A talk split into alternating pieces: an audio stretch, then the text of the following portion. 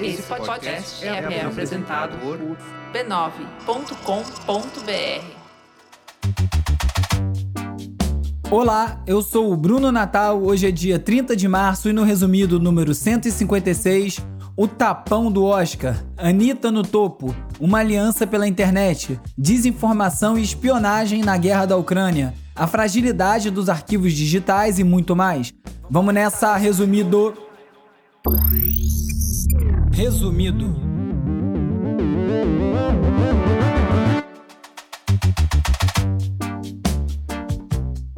Olá, resumista! Esse é o Resumido, um podcast sobre cultura digital e o impacto da tecnologia em todos os aspectos das nossas vidas. O Resumido é parte da Rede B9, tem o apoio do Instituto Vero e segue em primeiro lugar na Apple Podcast. Disseram que ele não vinha.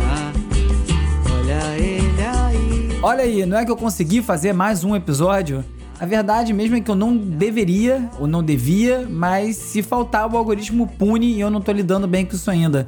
Preciso me desligar dessa questão, encontrar algum formato rápido de fazer para quando eu estiver com menos tempo. Eu pensei em simplesmente soltar uns pensamentos sobre o Oscar, sobre o Lula, sem comentar nenhuma notícia específica, mas essa ideia vai ficar para depois. Hoje há uma espécie de teste do resumido no formato expresso, sem me alongar tanto nas análises, vamos ver se pega. Depois me diz o que achou.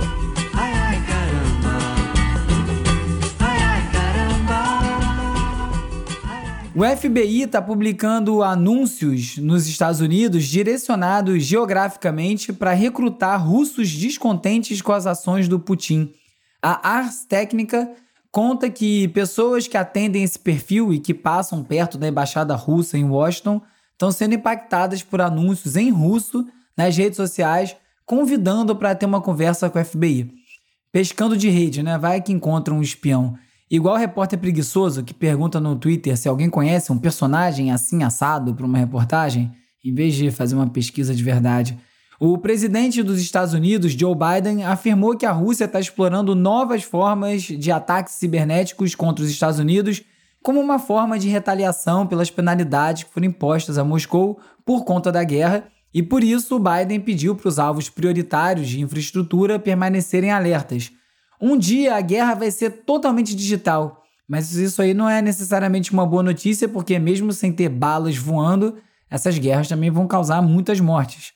O New York Times conta como os americanos da direita conservadora estão ecoando e amplificando as desinformações do Kremlin. A estratégia é manipular o desejo cego dos republicanos em atacar o atual governo democrata, aproveitar que acreditam em qualquer coisa que sirva para criticar e usar esse alcance dessas pessoas de direita para espalhar uma mensagem que busque diminuir o apoio dos americanos à postura do governo dos Estados Unidos sobre a invasão da Ucrânia. A principal notícia que tem ecoado é uma teoria conspiratória de que o Pentágono está financiando armas biológicas na Ucrânia.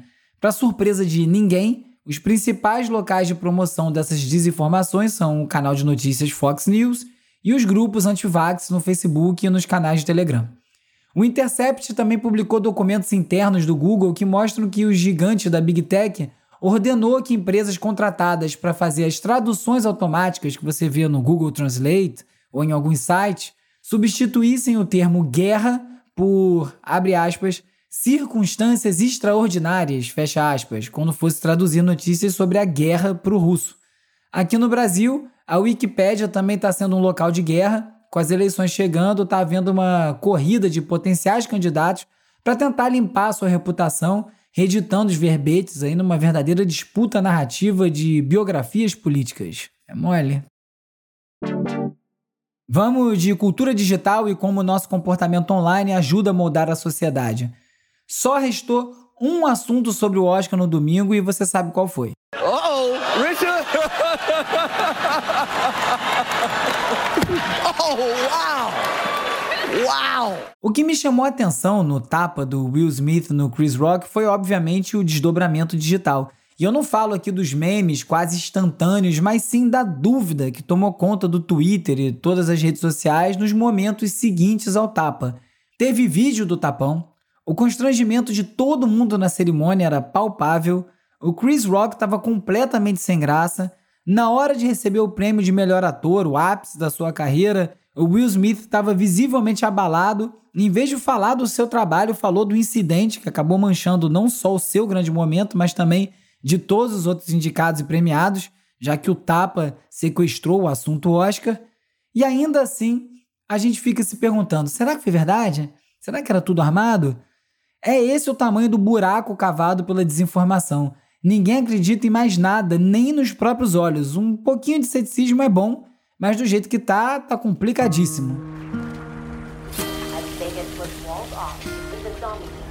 Minha previsão sobre a votação online para eleger o filme favorito dos fãs e também o momento Oscar, que foi uma votação no Twitter, não se concretizou e não foi um filme sul-coreano ou defendido por algum fandom de K-pop que venceu. Army of the Dead do Zack Snyder faturou as duas enquetes. Outro assunto muito celebrado essa semana foi a Anitta ter chegado ao top 1 do ranking global do Spotify com a música Envolver.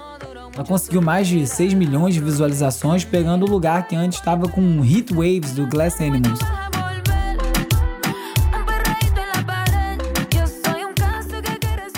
A Anitta explicou que existe uma inteligência por trás desse sucesso, que houve muito investimento de tempo, de criação, divulgação, plano de marketing e, claro, na coreografia, porque o que fez a música estourar foi ela ter viralizado no TikTok. A Anitta é um fenômeno, a determinação dela é admirável e só tenho elogios a fazer por essa conquista. Mas isso tudo aí me gerou uma outra questão. Uma música que viraliza por conta de um meme e contabiliza centenas de milhões de plays por conta disso, pode ser considerada genuinamente um hit? Se a medida for o número de plays, sim, pode, mas quantas pessoas sabem o nome da artista ou mesmo da música do viral da semana no TikTok? Para mim, o que mede um hit é o impacto cultural, de preferência de longo prazo. Antes, o sucesso era medido por o número de vendas de discos, que eram impulsionados com muito investimento para tocar em rádio, também conhecido como pagar para tocar, o famoso jabá. Se a medida for o sucesso comercial, é fácil medir se as pessoas gostaram da música o suficiente para comprar, que é uma coisa que não acontece mais na era do streaming. Eu nem acho que o sucesso comercial é o que conta, porque se fosse assim, zilhões de cantos de estádio, funks independentes de baile ou até marchinhas de carnaval não poderiam ser considerados hits porque nunca foram vendidos. Mas no caso do streaming, o que distorce tudo é o poder da própria plataforma. Se eu gravar uma música hoje, ou então, olha aí, um podcast, e o Spotify resolver me colocar no primeiro lugar global, coloca, porque o Spotify sozinho controla o que é destacado na plataforma e são eles mesmos que contabilizam os plays. É como se fosse um banco imprimindo dinheiro. Eu não tô nem de longe sugerindo que foi o que aconteceu com a Anitta, eu só tô apontando que, como todo jogo do entretenimento mudou, talvez os formatos, os títulos também tenham mudado. De repente, envolver não é um hit musical e é um meme de sucesso. Eu nem sei pra dizer se isso é bom ou ruim, é só o que é. Muniz Sodré, um dos maiores professores do Brasil, mais de 40 livros publicados, membro da Academia Baiana de Letras e professor emérito da UFRJ, deu uma definição sobre educação e tecnologia. Para ele, a máquina pode nos instruir, mas educação não é simplesmente passar informação, mas sim criar vínculos, afeto, transformar a pessoa. Só essa pequena colocação que ele fez nessa entrevista para a revista da Educação já dá conta de tantas questões que a gente está enfrentando com a automação de quase tudo que bota para pensar. E tem muito a ver com o que eu falei agora há pouco sobre os hits musicais. Só porque chegou, será que tocou? Será que fez diferença? É uma discussão. A revista Tab, do UOL, contou que a Escola Estadual Conselheiro Antônio Prado, no bairro de Santa Cecília, em São Paulo, trocou as sirenes que anunciavam o começo e o fim das aulas, que pareciam mais uma sirene de ataque nuclear, por Blue Monday do New Order, pela Marcha Imperial do Guerra nas Estrelas, e o objetivo é dar mais bem-estar para as crianças, já que o antigo som dava medo, né? E as crianças falavam que parecia até um anúncio de ataque zumbi. Bem-estar é coisa rara online e o Gareth Bale, jogador do Real Madrid, fez um post no estilo textão para criticar o jornalismo calunioso, depreciativo, especulativo, o que não é jornalismo, sempre bom lembrar. O Bale tinha sido chamado de parasita por não ter jogado o clássico contra o Barcelona e depois ter jogado pelo país de Gales e dado tudo de si, feito dois golaços. Segundo o Bale, a gente está em um período em que as pessoas tiram as suas próprias vidas devido à insensibilidade, à implacabilidade da comunicação em redes sociais e que esses meios deveriam ser mais cuidadosos. Ele está certíssimo em relação a isso. E a No Film School fala sobre quanto mais digital Hollywood se torna, mais filmes começam a desaparecer. Muitos filmes antigos e até uns novos que não são tão populares já caíram no esquecimento, já que muitas produtoras faliram e esses arquivos simplesmente desapareceram. Metade dos filmes feitos nos Estados Unidos antes de 1950 já viraram fumaça. O Missing Movies é um grupo de pessoas amantes de filmes que está listando títulos para que as distribuidoras comecem a buscar os arquivos para conservar. E isso não é um problema exclusivo da transição dos meios analógicos para o digital. Eu venho falando sobre essa questão do arquivamento de conteúdo em formato digital há um tempo, porque as versões mudam, atualizam e muita coisa se perde nesse processo. E eu falo de cadeira. Todos os documentários que eu já dirigi, incluindo dois sobre Chico Buarque, o Dub Echo sobre música jamaicana, apesar de terem sido muito bem recebidos na época do lançamento, Hoje não estão disponíveis em nenhuma plataforma de streaming, porque foram filmados em SD e não em HD, High Definition, e é essencialmente como se eles não existissem. Eu já tentei bastante. Ou custa muito dinheiro para construir uma alternativa, ou então é publicar em algum lugar fora do radar da maior parte das pessoas. Ainda bem que a gente tem o Pirate Bay, porque lá dá para achar tudo.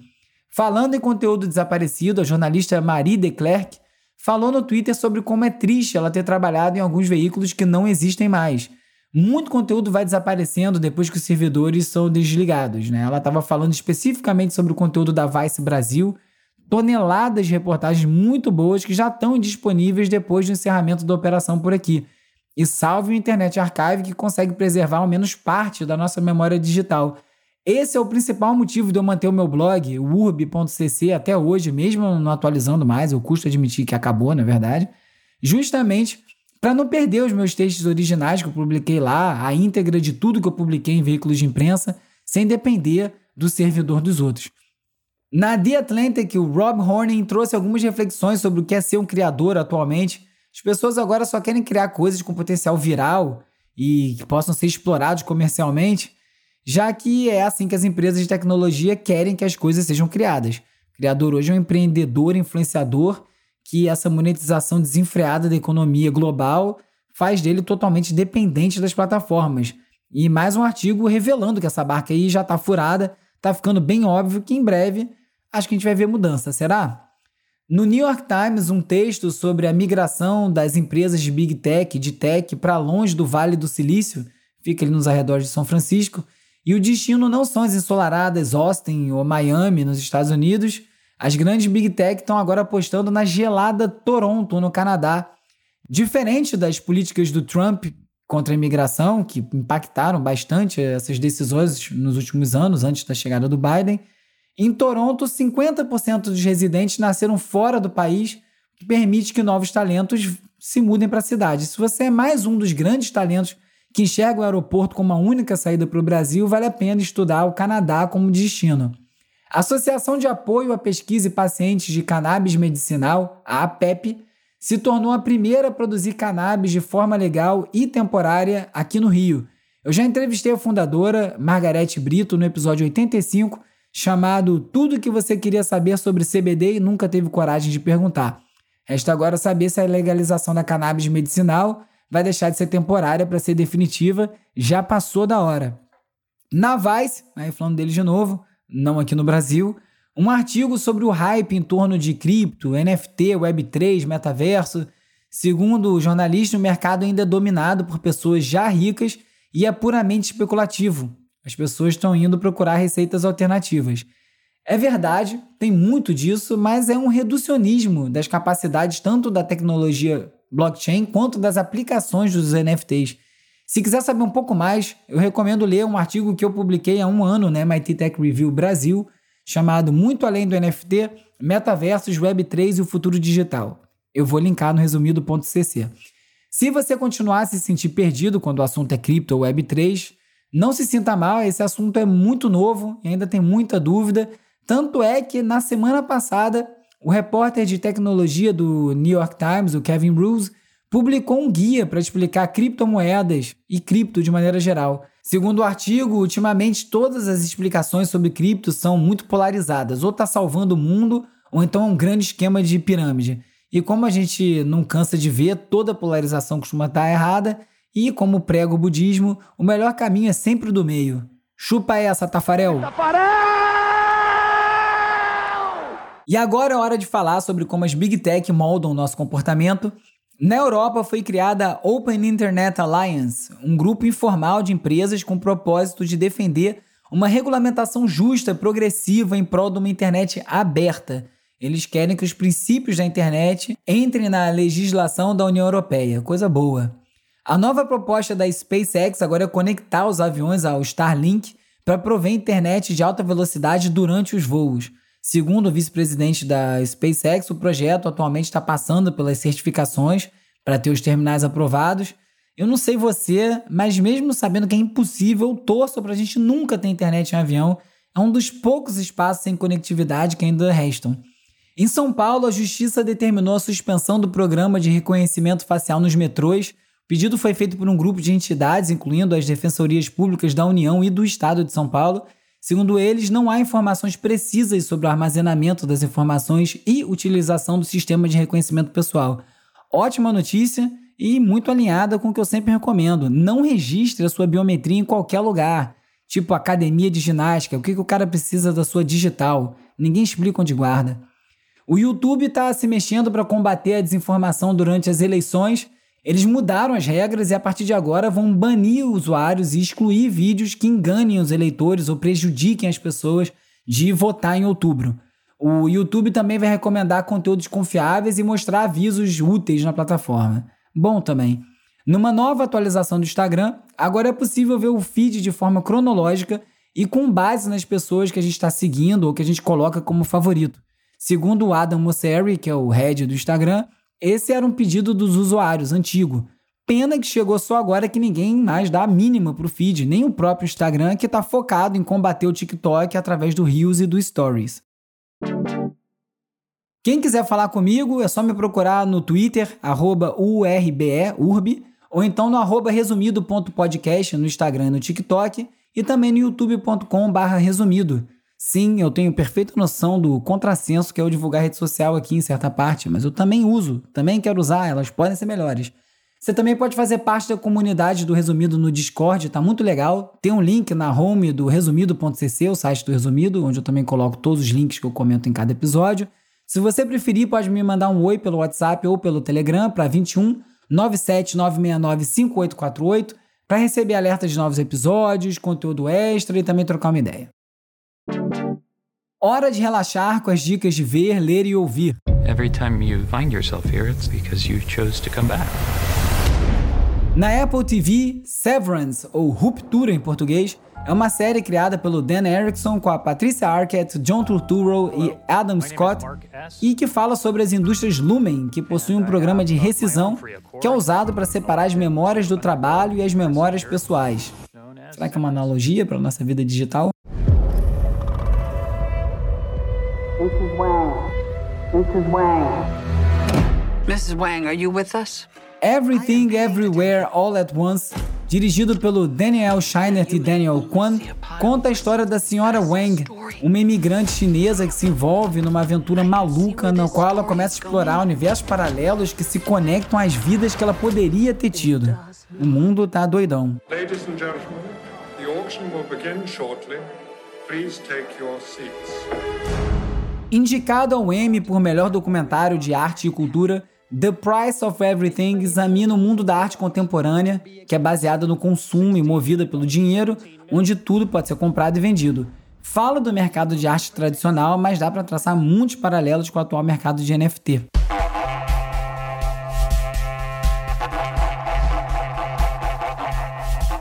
O Edgar tá de volta com a música Bíblia Boi Bala, só pelo título dá para sacar sobre qual Brasil ele tá falando. Essa música é parte do EP Ultravioleta, produzido pelo grande pupilo, eterno baterista da Nação Zumbi. Nesse episódio, você ficou sabendo que um tapão no Oscar serviu para iluminar a dificuldade de acreditar em fatos. que os hits e memes não são exatamente a mesma coisa, que apesar das facilidades da digitalização, muitos arquivos históricos têm sido perdidos, que a guerra digital já é real e muito mais. Se você gostou desse episódio, recomende resumido para mais gente, assine na plataforma que você estiver ouvindo esse episódio, curte, segue, deixa cinco estrelinhas, uma resenha, participe da campanha de financiamento coletivo no catarse.me barra resumido e ajude o resumido a seguir em frente. O resumido é parte da rede B9 e tem o apoio do Instituto Vero. É escrito e produzido por mim, Bruno Natal. A edição e mixagem é feita pelo Hugo Rocha. A pesquisa do roteiro é feita pela Isabela Inês, com a colaboração do Carlos Calbuque Albuquerque. As redes sociais são editadas pelo Lucas Vasconcelos, Beatriz Costa, com design do Felipe Araújo e animações do Peri Selmanman.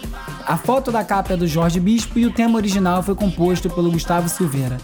Eu sou o Bruno Natal, obrigado pela audiência. Semana que vem tem mais resumido. Esse podcast é apoiado pelo Instituto Vero.